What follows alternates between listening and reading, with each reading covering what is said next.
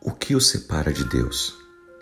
Da série Uma Vida com Propósitos, do pastor Rick Warren, a palavra de Deus nos diz no livro de Isaías, capítulo 59, versículo 2: É o seu mal que o separou do seu Deus. Seus pecados fazem com que você se afaste dele. Hoje, a maioria das culturas até que não acha o pecado tão feio assim. Na verdade, muitas delas até usam o pecado como forma de diversão. Pois é. Pensa na mídia, programas de TV, memes de mídias sociais e filmes. Muitas vezes eles usam cenas onde há um pecado acontecendo, mas em forma de humor. Você já se pegou torcendo pelo bandido num filme, num seriado? Fale a verdade. Você está aqui o exemplo da Casa de Papel.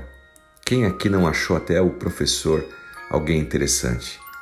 Mas no final das contas, lembre-se que ele era um criminoso. E quanto àquele filme onde há um casal homossexual, você torce tanto para que no final eles consigam a adoção daquela criança e fiquem bem felizes? Pecado transformado em algo bonitinho, algo divertido. É um perigo. Essa é a estratégia de Satanás: fazer você rir das mesmas coisas que colocaram Jesus na cruz. Pense nisso.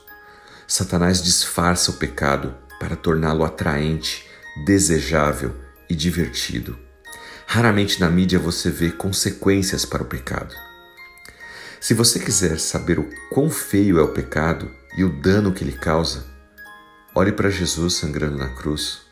O sofrimento de Jesus mostra o quanto é preciso pagar por seus pecados. A cruz mostra o dano que o pecado causa a cada um de nós. O pecado tem todos os tipos de consequências em sua vida, mas apenas para citar três, vamos a eles.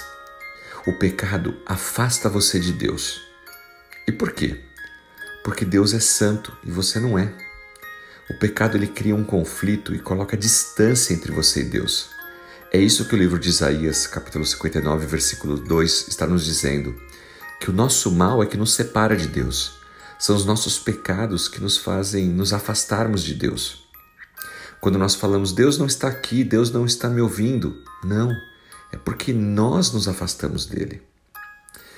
O pecado ele causa um enorme estresse na sua vida.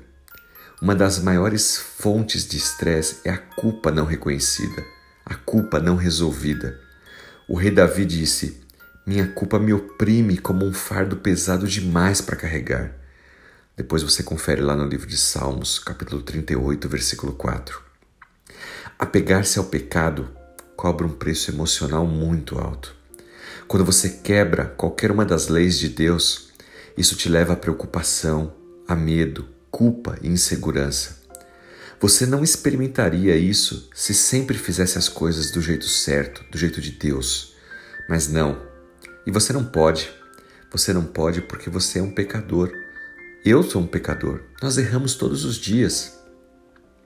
O pecado ele nos condena. Quando você viola as leis de Deus, vai ter sempre uma penalidade. Tanto na autocondenação quanto no julgamento de Deus, porque Deus é justo. No livro de Salmos, capítulo 7, versículo 11, diz que Deus é um juiz justo e sempre condena os ímpios. Você pode até pensar que o seu maior problema hoje em dia seja um conflito no relacionamento, talvez um problema de saúde, dificuldade para arrumar um emprego, finanças, mas a realidade é que o seu maior problema é que você talvez esteja em guerra com o próprio Deus. É, é isso mesmo. É por isso que você está tão frustrado, por isso que você não dorme bem, por isso que você está estressado. Você não foi feito para viver em desarmonia com o seu Criador aquele que te fez, aquele que te ama. E ele enviou seu filho, Jesus Cristo, para morrer por mim e por você. Ele quer que você esteja novamente conectado a ele. O juízo de Deus e o castigo do pecado é para aqueles que estão desconectados com ele. Mas todo aquele que se arrepende dos seus pecados, confessa eles e aceita Jesus Cristo como seu Senhor e Salvador, entendendo o sacrifício que ele pagou ali na cruz pelos meus e pelos seus pecados, esse pode então viver em paz com Deus. Essa é a exortação de hoje aos nossos corações, especialmente para você que anda afastado do Senhor, que está tentando fazer as coisas do seu jeito, que o pecado talvez não tenha mais um peso tão grande. Reflita sobre isso. Qualquer que seja o problema que você esteja enfrentando, ele é muito menor do que o problema de estar longe de Deus. Coloque Jesus Cristo no centro da sua vida, deixe Ele guiar a direção do seu barco e peça perdão ao Senhor por todos os seus pecados. Se aproxime novamente de Deus e deixe que Ele conduza a sua vida através dos propósitos que Ele mesmo tem para a sua vida. Que Deus te abençoe e te use poderosamente. Em nome de Jesus Cristo. Amém.